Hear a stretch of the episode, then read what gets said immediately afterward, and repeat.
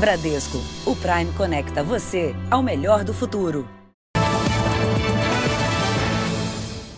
Olá, boa noite. Boa noite. O Jornal da Record começa com a prisão de um grupo especializado no roubo de motos de luxo em São Paulo. As investigações apontam que os ladrões tiveram tanto sucesso que conseguiram expandir as atividades no mundo do crime e passaram a colaborar com outras quadrilhas, como as que realizam roubos de carga.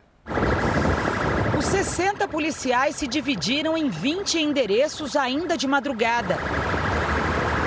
Os agentes estavam atrás de 10 criminosos que agem na zona sul da capital paulista. Na casa do principal alvo da quadrilha, os investigadores arrombaram o portão. O suspeito estava dormindo e não reagiu. Abre a porta, vai! Sete assaltantes foram presos. A polícia apreendeu ainda armas, motos e carros roubados. A quadrilha é especializada no roubo de motos de luxo. Segundo a investigação, os assaltantes faziam até 30 vítimas num único mês. Eles escolhiam apenas modelos importados, que eram repassados para os receptadores minutos depois do roubo. O prejuízo da vítima é enorme. A moto que ele pagou 120 mil vai para um receptador no centro da cidade pelo preço final de 6 mil reais.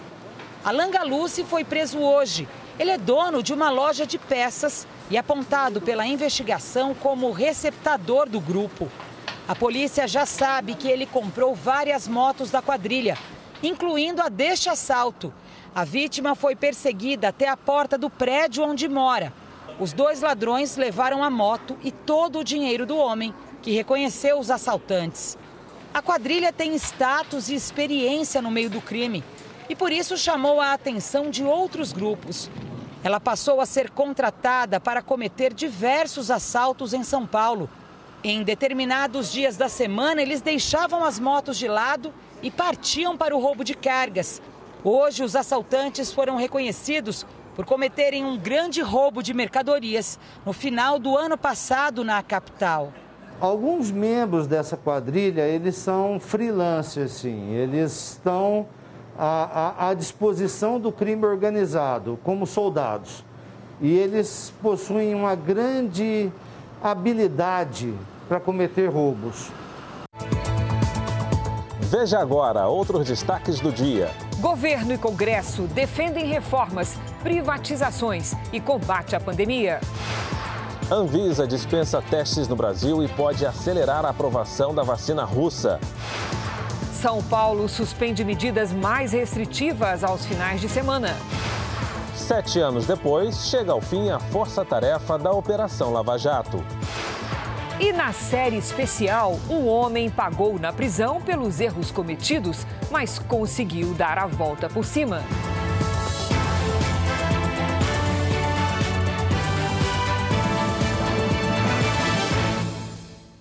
Oferecimento Bradesco. Experimente o futuro. Fale com a Bia.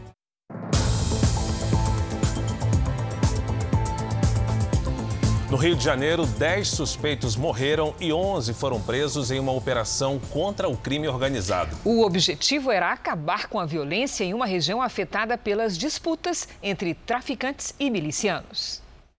Não vai subir ninguém, só vai subir quando a tua família chegar. Foi preciso cautela até os suspeitos se renderem. Bota as armas num canto e vai pro outro canto da casa. Olha só, tá subindo policial aí, hein? Ele não tá armado. 300 homens de cinco batalhões participaram da operação em sete comunidades das zonas norte e oeste do Rio. A população acordou logo cedo com o som da troca de tiros entre policiais e criminosos. A disputa entre quadrilhas rivais fez a polícia militar cercar a região. O setor de inteligência descobriu que traficantes queriam dominar territórios vizinhos, que são controlados por milicianos. A operação teve como objetivo impedir uma guerra entre os criminosos e evitar a morte de inocentes. São comunidades que volta e meia migram na, eh, sob influência de narcotraficantes ou milicianos. Então, essa população acaba vivendo sempre esse dilema nessa, nessa guerra. No total, cinco fuzis, duas granadas, uma submetralhadora, pistolas e drogas foram apreendidos. 26 quilos de um tipo raro de cocaína foram apreendidos no Rio Grande do Sul. A droga não tem cheiro e não reage em testes rápidos feitos pela polícia. Foi a primeira apreensão de cocaína preta na história do Rio Grande do Sul. E a cor chamou a atenção. Eles encontraram grafite, encontraram carvão ativado, já encontraram até essas, esses materiais que se usa para fazer tintas de impressora. Então, pode ser desses, alguns desses materiais. Para dificultar a ação da polícia, o produto não reage aos testes preliminares. A suspeita é de que a droga contenha uma substância capaz de mascarar as propriedades originais. Começou a ser desenvolvida desde a década de 80 no cartel de Cali, na Colômbia, mas que não era uh, distribuída no Brasil. Ela tem a pasta base da cocaína e a ela é somado outros ingredientes e agentes químicos, que torna essa droga mais ofensiva, com maior potencial de dano à saúde do ser humano. Além de rara, essa cocaína também é cara. O quilo pode custar até 210 mil reais. 26 quilos foram apreendidos na operação. A droga foi encontrada em Novo Hamburgo, na região metropolitana de Porto Alegre, e estava com um colombiano que mora há 10 anos no estado e tem uma empresa de produtos naturais. Para a polícia, a loja funcionava apenas como fachada para a venda dos entorpecentes. O acusado foi flagrado enquanto recebia em casa a carga ilegal vinda de Manaus. A cocaína estava dentro de embalagens de açaí. O Jornal da Record fala agora sobre ações de combate à pandemia. O estado de São Paulo liberou o funcionamento de lojas, shoppings, bares e restaurantes nos finais de semana e também descreveu as regras da, da vacinação de idosos que começa já na semana que vem. Pela terceira semana seguida, São Paulo viu as internações e óbitos caírem. Os números garantiram um recuo nas regras mais rígidas quando todo o estado entrava na fase vermelha. Com o recuo, shoppings, restaurantes e comércio e o setor de serviços podem funcionar já no próximo final de semana e nos feriados nas regiões que estão na fase laranja do plano de flexibilização econômica. O governo também anunciou medidas para auxiliar o setor de bares e restaurantes, que fez diversas mobilizações nos últimos dias contra as restrições de funcionamento. As contas atrasadas de água e gás podem ser parceladas em até 12 vezes sem juros, sem o corte do fornecimento. Os protestos de dívidas com o Estado também estão suspensos. Além disso, o governo abriu uma linha de crédito para ajudar as empresas. O governo de São Paulo vai aportar 125 milhões de reais em crédito. Pega esse pacote e distribua por 100 mil. E você vai ter aí coisa de 6, 7 reais para cada estabelecimento. Então, é claro que é bem-vindo, é, pode ajudar alguns, mas será absolutamente insuficiente né, um setor que está perdendo 300 estabelecimentos por dia. O governo também divulgou as regras para a vacinação de idosos que começa na semana que vem. Os maiores de 85 anos da capital paulista vão ter cinco pontos drive-thru na cidade, além de 472 postos fixos. Existe ainda a possibilidade do atendimento em casa. O mesmo esquema pode ser implementado também nas outras cidades do estado. Os 644 municípios também estão vendo estratégias para vacinação, sejam elas estratégias drive-thru, sejam estratégias casa a casa, principalmente para os pacientes que estão acamados. Vamos aos números de hoje da pandemia no Brasil. Segundo o Ministério da Saúde, o país tem mais de 9 milhões 339 mil casos da Covid-19. São mais de 227 mil mortos. Foram 1.254 registros de mortes nas últimas 24 horas. Também entre ontem e hoje, quase 76 mil pessoas se recuperaram. E no total, já são mais de 8 milhões 236 mil pessoas recuperadas e pouco menos de 875 mil mil pacientes seguem em acompanhamento. E para ampliar as possibilidades de vacinas contra a Covid-19, a Anvisa tomou hoje uma decisão importante. Mudou as regras e não vai exigir mais a terceira fase de testes das pesquisas feitas aqui no Brasil. O repórter Yuri Ascar tem todos os detalhes. Boa noite, Yuri. Essa decisão pode acelerar a importação da Sputnik, a vacina russa? Pode sim, essa é uma das consequências. Cris, boa noite para você, boa noite a todos. A Anvisa anunciou a revisão do estudo de fase 3. Antes, esse estudo no Brasil era obrigatório e agora deve ser preferencialmente realizado no país. Com isso, a Anvisa pode aceitar os estudos feitos no exterior, desde que os dados e relatórios todos sejam encaminhados na íntegra para avaliação da agência, o que abre espaço para análise da Sputnik V e outras vacinas.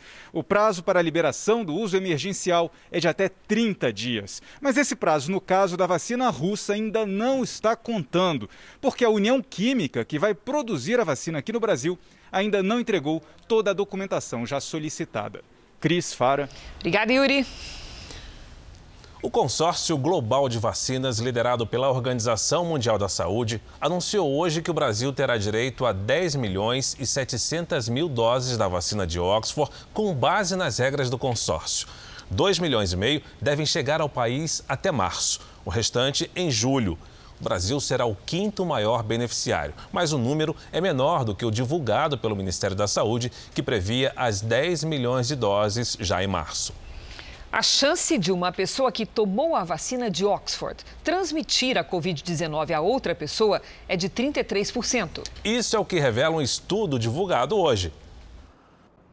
Além da imunidade, a garantia de reduzir as chances de transmitir a doença. Foi a primeira vez que testes na fase 3 levaram em conta a taxa de infecção de uma pessoa que recebe a vacina contra o coronavírus.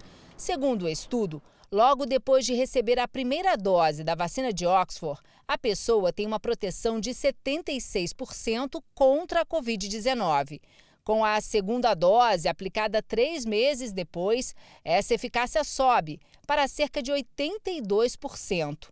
E a novidade, ela apresenta 67% menos chances de transmitir a doença se for contaminada.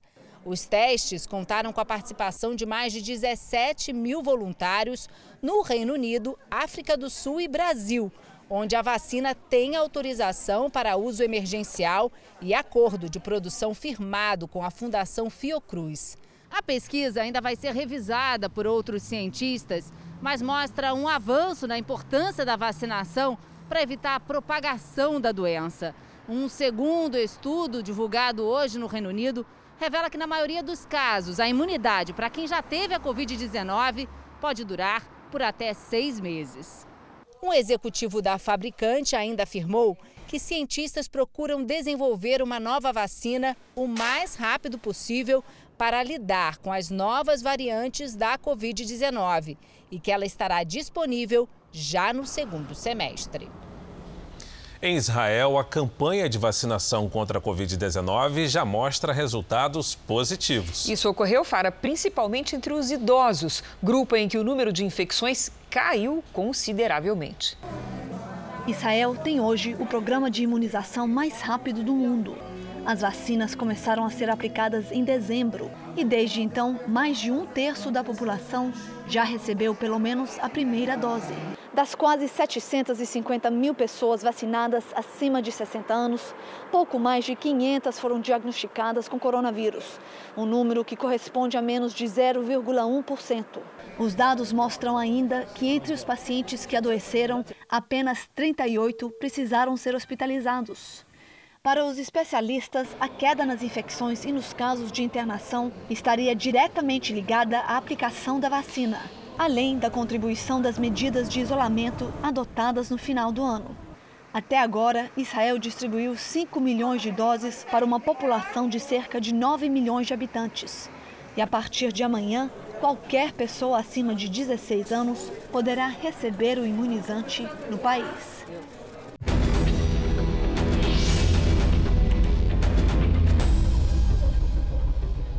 A vacina pode causar algum tipo de alergia? Pode sim, não por conta da vacina em si, mas dos componentes das vacinas. As bulas das duas vacinas aprovadas aqui no Brasil estão disponíveis. Lá você vai poder saber se já teve reação a algum componente dela e consultar sempre seu médico para saber se é seguro para você tomar essa vacina. Caso você não saiba disso, nos postos de vacinação, as pessoas estão lá preparadas para também eh, ajudar você caso você tenha algum tipo de reação alérgica no momento. E você também tem dúvidas sobre a vacina? Então mande um vídeo com a sua pergunta para o nosso número, que é 11 99 898 7777. A equipe da Organização Mundial da Saúde, que está na China para investigar a origem do coronavírus, visitou hoje o Instituto de Virologia da cidade de Wuhan. Há suspeitas de que o vírus tenha escapado dali acidentalmente, o que a China sempre negou. No sexto dia da missão da OMS, a equipe passou cerca de três horas e meia no Instituto de Virologia. Esta era uma das visitas mais aguardadas. Os especialistas também estiveram a portas fechadas em outros locais-chave para a investigação, como o mercado de frutos do mar, onde houve o primeiro foco registrado de contágio pelo coronavírus. A visita tem sido marcada por atrasos e preocupações com as restrições impostas pela China. Mesmo assim, os especialistas da OMS afirmam que têm conseguido informações valiosas. Daqui a pouco você vai saber como são as fraudes e golpes virtuais que dispararam no período de quarentena. E na série especial, a história de um ex-preso que pagou pelos erros cometidos e deu a volta por cima.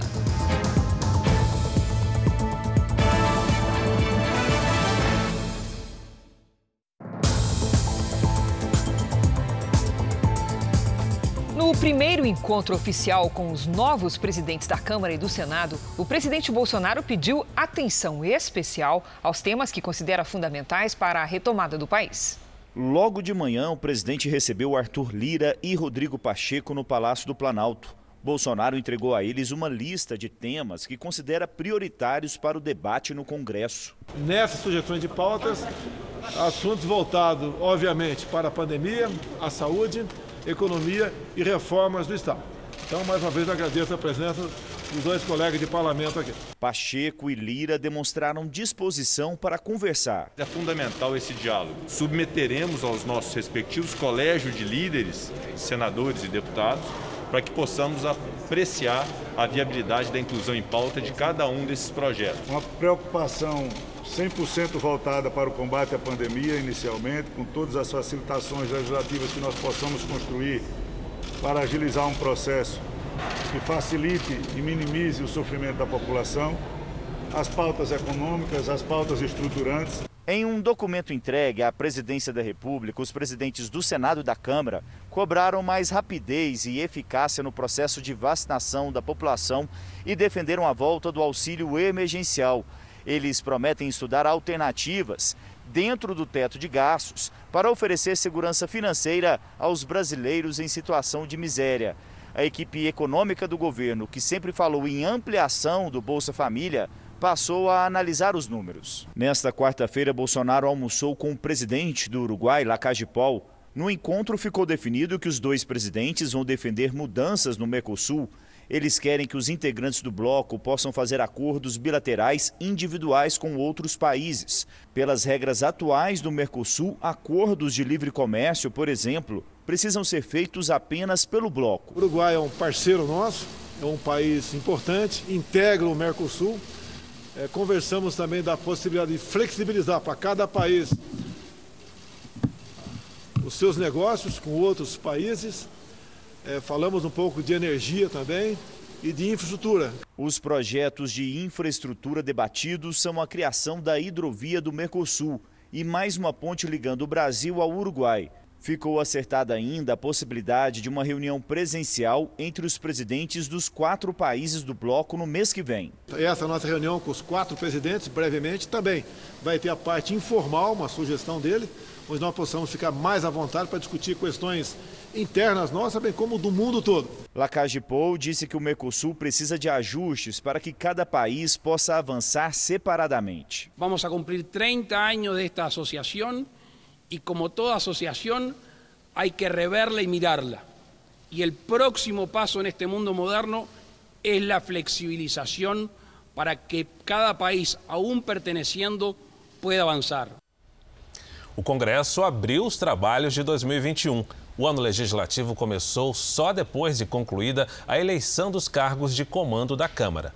Pela primeira vez, três mulheres fazem parte da mesa diretora. A composição ficou assim.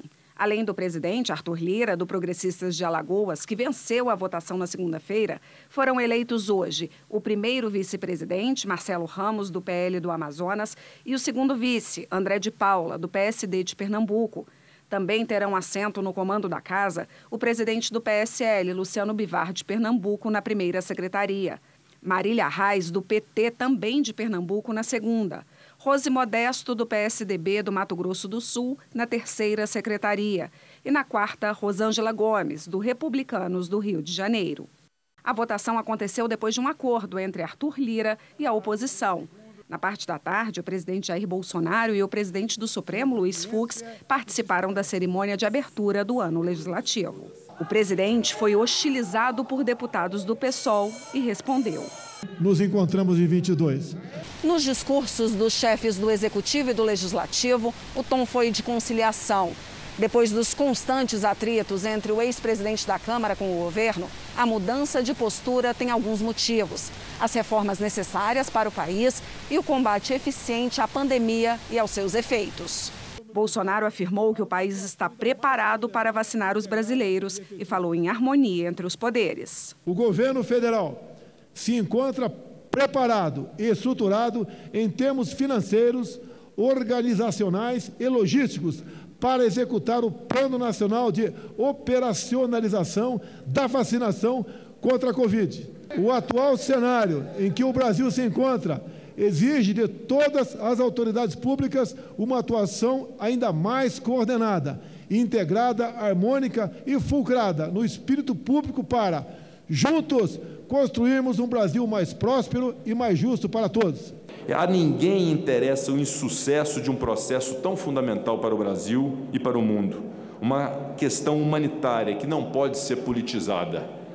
Tratemos desse tema de forma que ele realmente se apresenta. Uma questão de interesse da vida nacional, não de grupos específicos.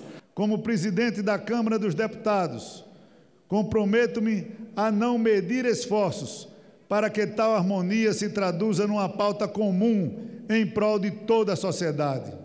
A hora é de superarmos antagonismos, deixarmos para trás eventuais mágoas e mal-entendidos e unirmos forças para que saiamos maiores desta crise, sempre obedecendo os mais rigorosos padrões sanitários, sem colocar em risco a vida das pessoas, mas abrindo, quem sabe, novas opções de novas vacinas que já estão disponíveis nos mercados mundiais.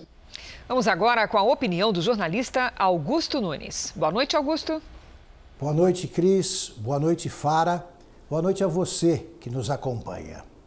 Como ocorreu em todos os países mais desenvolvidos, a modernização da máquina administrativa federal exigirá a privatização de quase todas as empresas estatais.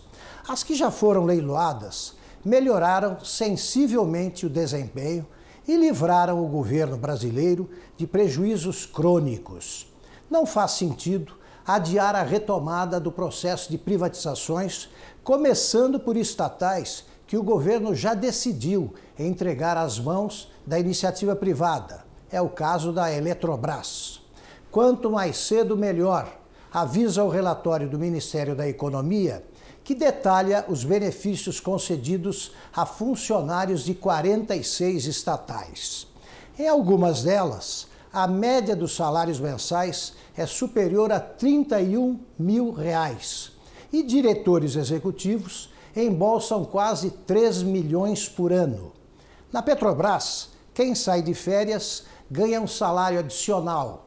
No BNDES, a ajuda educacional a que todo funcionário tem direito é de R$ 1.200 para cada filho com menos de 18 anos. Somadas, a gastança e a ineficiência recomendam a Jair Bolsonaro a urgente aceleração do ritmo das privatizações. Terá cumprido, assim, a promessa que fez ao assumir a presidência da República. Veja a seguir: distribuidora suspende venda de gasolina de aviação por suspeita de adulteração.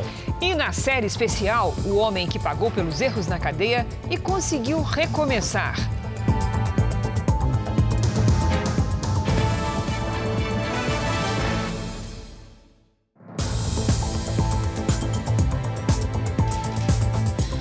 Uso mais intenso de internet durante a quarentena fez dispararem as tentativas de fraudes e golpes virtuais, principalmente nas compras online. O fácil acesso entre vendedores e compradores, somado aos novos sistemas de pagamento, exige atenção extra dos consumidores.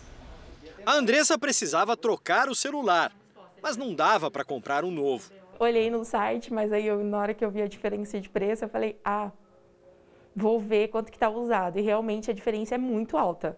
Num site de compra e venda, um anúncio chamou a atenção. Ele estava na caixa, na descrição estava com 97% de bateria. É, carregador, fone, nota fiscal.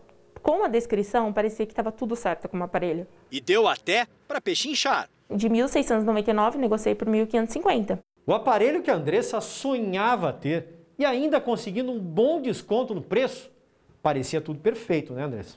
Tava ótimo até demais. Pois é, parecia o negócio ideal, mas na verdade era um golpe. A entrega do telefone foi combinada num shopping, só que a vendedora pediu a transferência de parte do dinheiro antes, 550 reais, e não apareceu. Você se sente realmente com vergonha de falar o que aconteceu, porque você se sente, cara, eu não caí nisso. No ano passado, as tentativas de fraudes e golpes pela internet aumentaram muito no Brasil.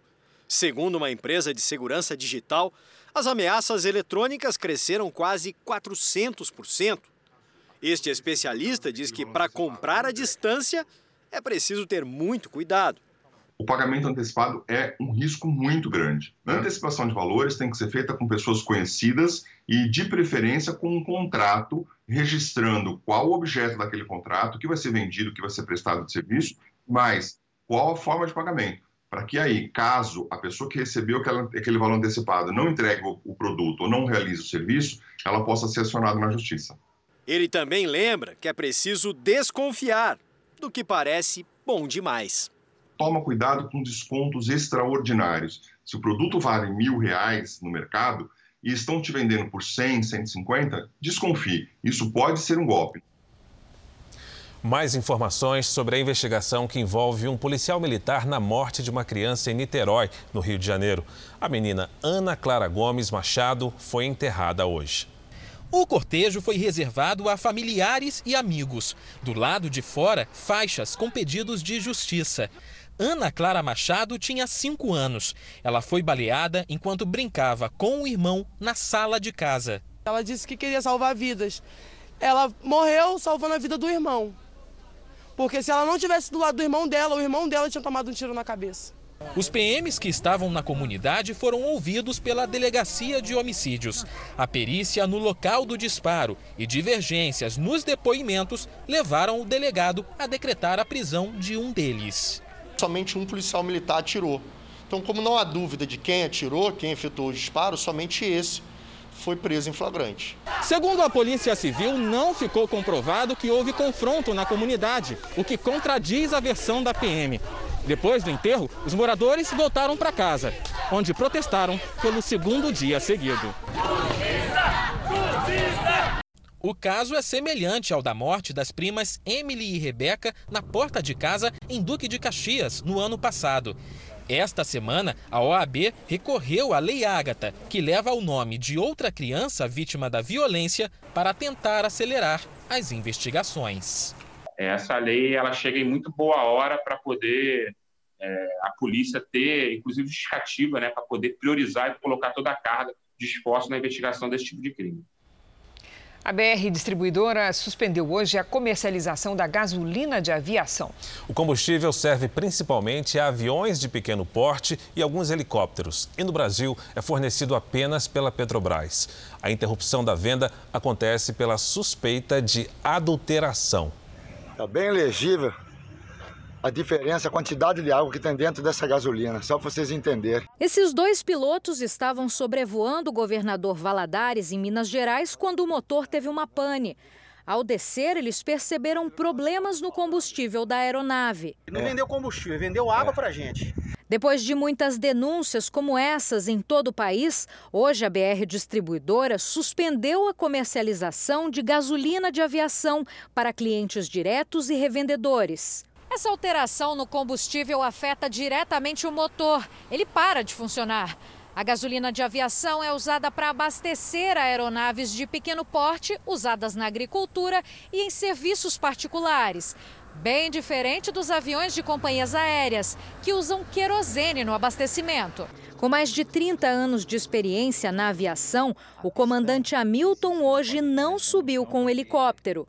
Vários lotes aí estão suspeitos de contaminação é um perigo, porque o helicóptero, o avião voando, combustível é fundamental que ele esteja realmente dentro dos parâmetros de segurança para que o motor não pare em voo. Essa suspensão também aconteceu em agosto do ano passado. Depois de outros casos de corrosão em aeronaves, a Petrobras suspendeu a venda do combustível. Quem trabalha com isso frequentemente fala do risco de abastecer sem imaginar que a gasolina pode estar adulterada. Já aconteceu uma vez, segunda vez. Acho que vamos esperar a terceira, né? Então tem que realmente resolver isso aí. Quando se trata de veículos terrestres, o máximo que vai acontecer é um prejuízo ao dono do veículo. Quando se trata de um veículo aéreo, um avião, um helicóptero, nós estamos lidando com vidas humanas. Isso é um caso muito sério que tem que ser apurado pelas autoridades profundamente. A Petrobras Distribuidora informa que suspendeu a comercialização da gasolina de aviação preventivamente, que foi detectada a existência de um parâmetro do combustível fora da especificação. A BR Distribuidora colabora com o levantamento feito pelo fornecedor para detectar a origem do problema e os órgãos reguladores foram comunicados do ocorrido. A ANAC também informou que, se for detectado algo que comprometa o funcionamento das aeronaves, vai atuar imediatamente. Deve ser assinado amanhã o acordo da Vale com o governo de Minas para reparar os danos do rompimento da barragem de Brumadinho de Belo Horizonte. Vamos lá com o Luiz Casoni. Ele vai explicar para a gente se já foram definidos os valores que serão pagos pela mineradora. Casoni, boa noite para você. Oi, Fara, boa noite para você, Cris e a todos que nos acompanham aqui no JR. Nem a empresa, nem o governo mineiro quiseram antecipar o valor da indenização. O estado de Minas pediu inicialmente 54 bilhões de reais por danos econômicos e morais. A Vale ofereceu 29 bilhões de reais, valor recusado pelo governo em audiências aqui no Tribunal de Justiça. A Vale divulgou ao mercado financeiro nesta quarta-feira o fechamento do acordo. A audiência final também foi informada pelo Estado em redes sociais. Fara, Cris. Obrigado, Casone. O ex-presidente da Câmara dos Deputados, Eduardo Cunha, foi alvo de uma operação do Ministério Público do Trabalho do Distrito Federal. Ele faria parte de um suposto esquema de pagamento de propina para empresas aéreas em troca da redução do imposto cobrado sobre o combustível de aviões. O ex-vice-governador do Distrito Federal, Tadeu Filipelli, também estaria envolvido.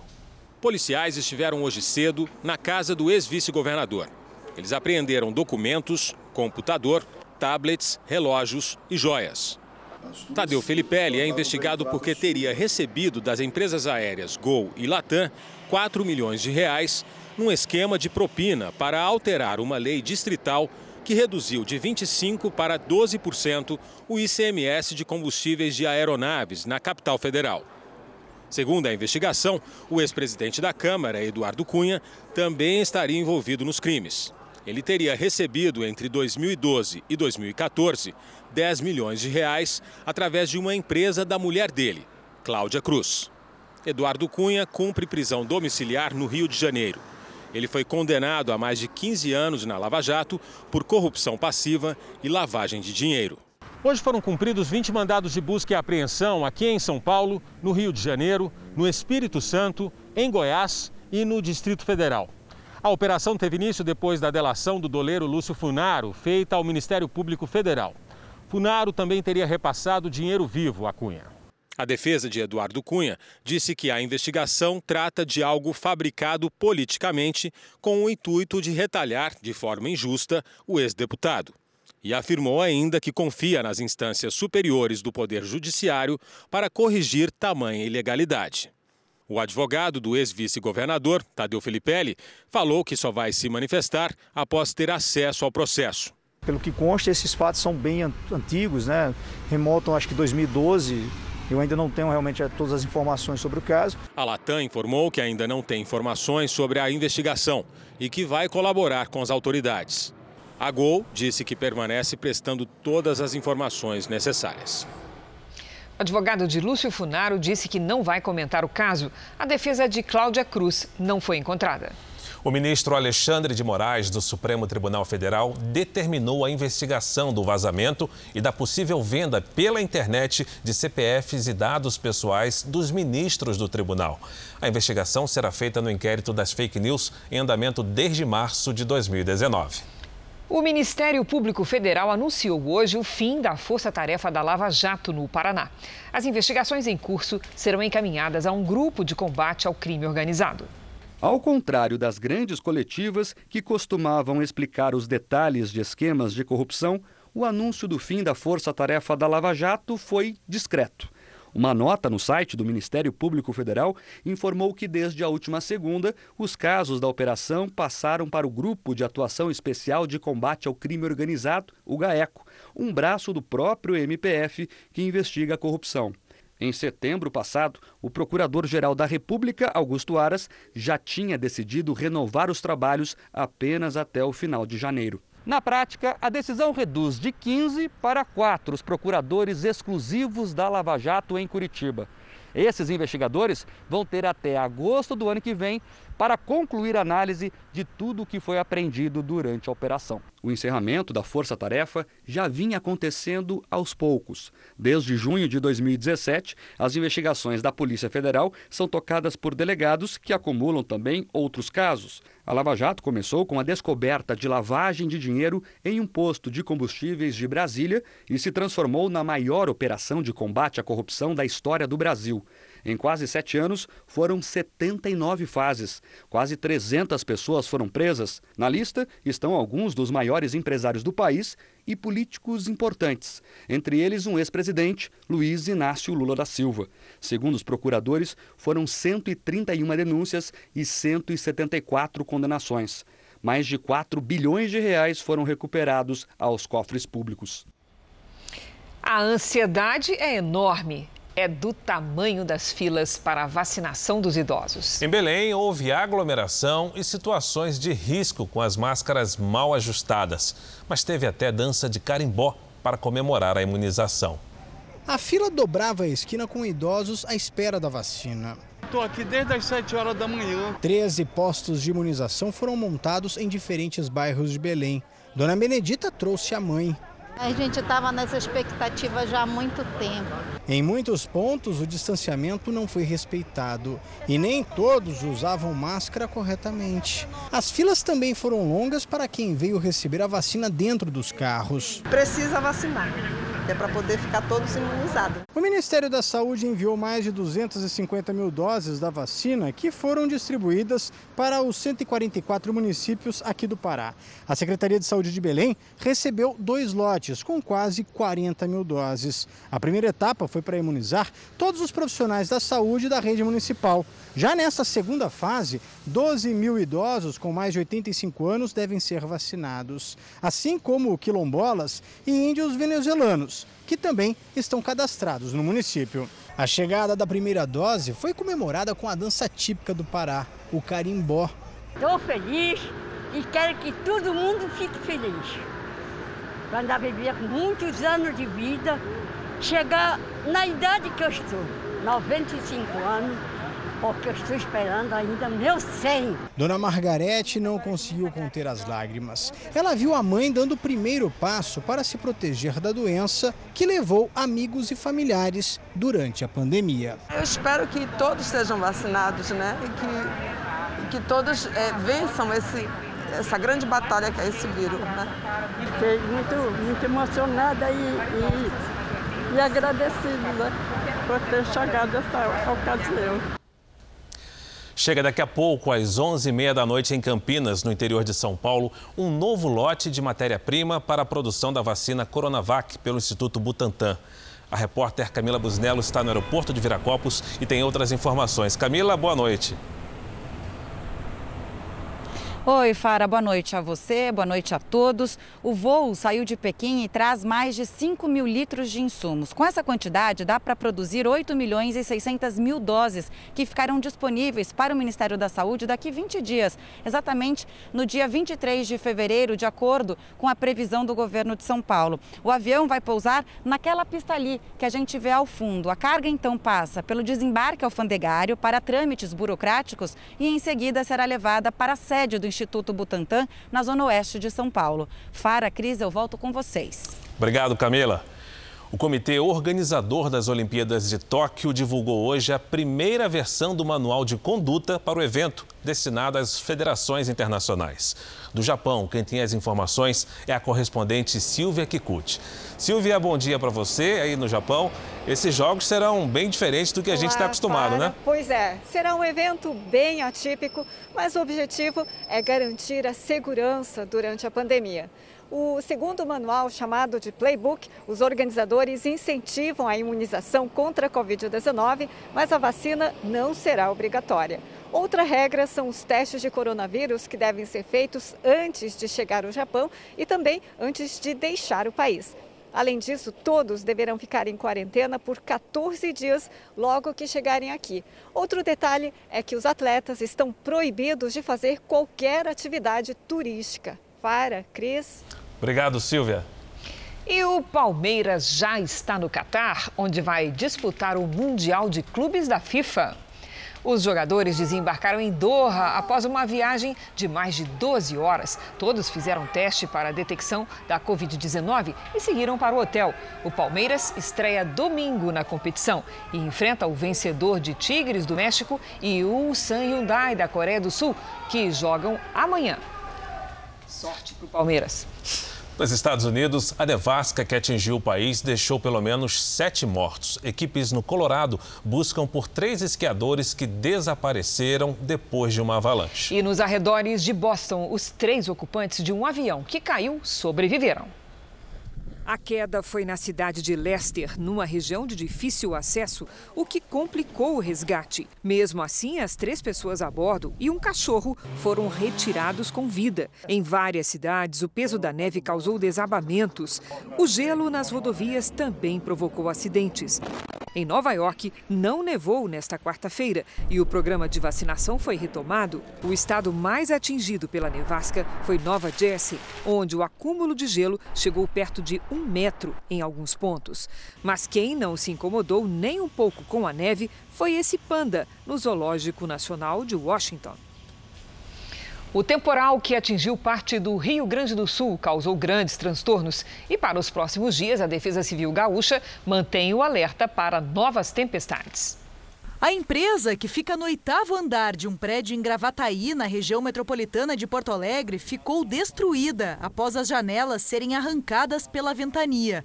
O temporal também derrubou árvores, interditou ruas e deixou bairros alagados. Parte da farmácia municipal foi destelhada. Medicamentos foram retirados e levados para um pronto atendimento. Em Viamão, também na Grande Porto Alegre, parte da parede de concreto desta empresa foi derrubada com a força do vento. E o telhado foi parar na frente do prédio um prejuízo estimado em meio milhão de reais. Transtornos também na RS 122, a 100 quilômetros da capital gaúcha. Pedras e muito barro tomaram conta da pista. Perto da rodovia, postes caíram e o asfalto cedeu. Enquanto os municípios gaúchos ainda contabilizam os estragos, o Instituto Nacional de Meteorologia alerta para a possibilidade de novos temporais, fortes rajadas de vento e até queda de granizo. A Defesa Civil monitora as regiões mais vulneráveis. Primeiramente, fiquem seguros, fiquem abrigados. Procurem ficar em casa. Percebeu que entrou água na residência ou pelo telhado ou está invadido pela rua? Desligar a parte elétrica. Desliguem tudo, desliga a chave geral. O que puder de retirar de equipamento elétrico, faça isso imediatamente. E podem ocorrer mais transtornos na região sul com a previsão de novos temporais nas próximas horas. Vamos saber com a Lidiane Sayuri. Lid, boa noite. É possível que haja um novo ciclone bomba? Olha só, Cris, boa noite para você, para o Fara, para quem nos acompanha. Ainda não podemos chamar esse ciclone de bomba, mas ele está ganhando força e possui características parecidas. Temos um ciclone extratropical, essa circulação de ar no sentido horário. A categoria muda de acordo com a velocidade, que neste caso pode aumentar muito em 24 horas e provocar estragos. É como se tivéssemos um ventilador aqui no chão, que de repente tem a velocidade aumentada de uma só vez. E aí, tem riscos? Quais as consequências, reflexos disso? Olha só, Cris, amanhã ele vai para o oceano e ganha força. Aí vamos ter o quê? Muita chuva, ventania e ressaca. Ondas de até 4 metros entre o Rio Grande do Sul e Santa Catarina. Risco de alagamentos e ventania acima dos 80 quilômetros por hora.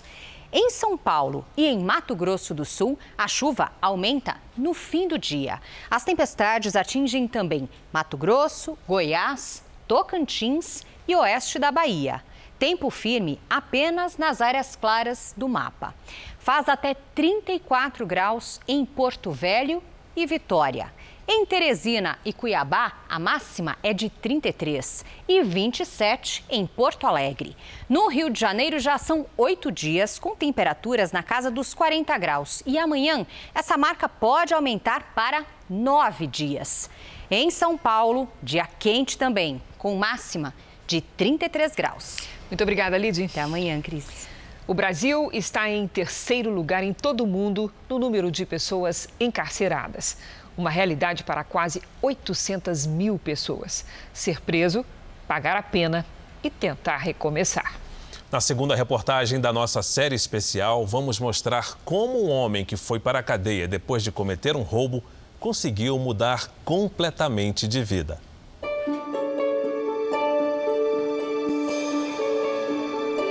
Um homem cuidadoso com o trabalho comércio de Edmar com produtos para lojistas e expositores no centro de São Paulo é resultado de muito, mas muito esforço. Se fosse levar, né, pelo que eu ouvi, se eu fosse me levar por isso, hoje eu não estaria aqui. A empresa dele hoje é fonte de renda para outras famílias. Hoje aqui nós damos emprego para 10 pessoas, né? Mas ele já passou por momentos que ninguém gostaria de experimentar. Por seis meses, era difícil para o Edmar pensar em fazer uma caminhada como essa, algo que é tão comum para nós. É que durante esse período, ele ficou preso. Na ficha do homem, que hoje é um empresário, tem uma condenação por assalto.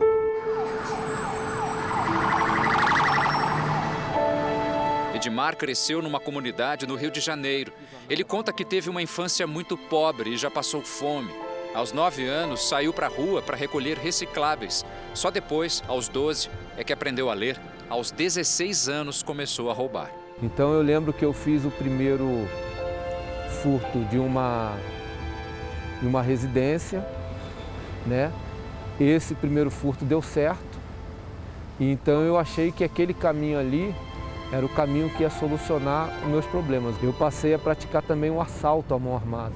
A prisão foi aos 20. Nesse dia que eu fui preso, nós tínhamos é, arquitetado um plano, né, um projeto de assalto, onde nós iríamos assaltar um mercado. Né? A gente fez de uma forma é, que chamou a atenção de todos no local. E alguém nos denunciou para o 190. Né?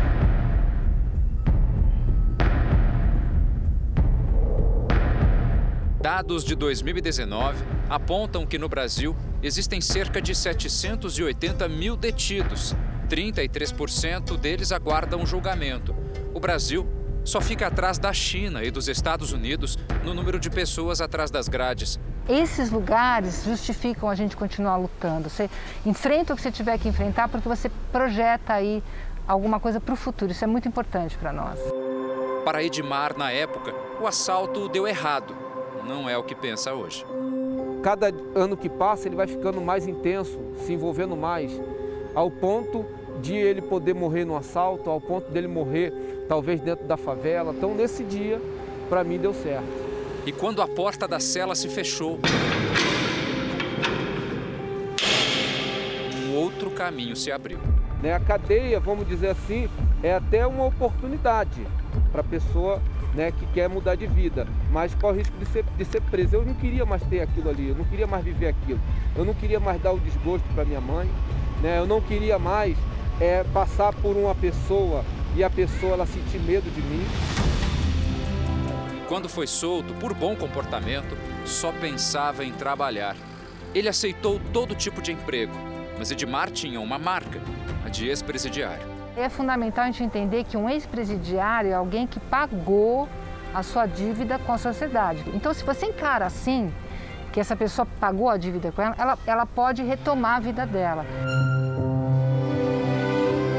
O primeiro emprego que eu consegui, né, de carteira assinada, foi como ajudante de pedreiro, auxiliar né, de pedreiro.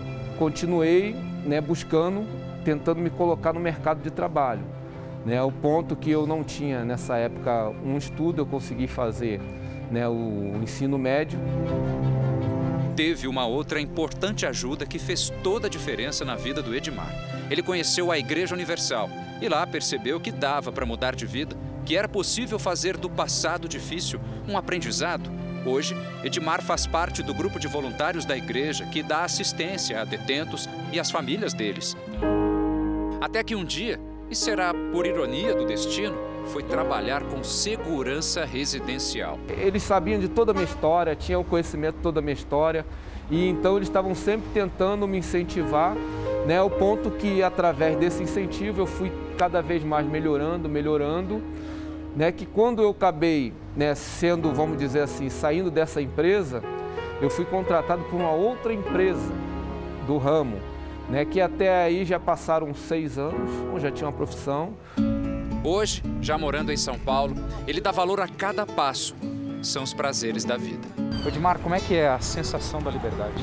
Eu costumo até falar que depois que você vai para dentro de um sistema prisional e você fica privado dessa liberdade de, do ir e vir, quando você sai, é como se você estivesse nascendo de novo, né?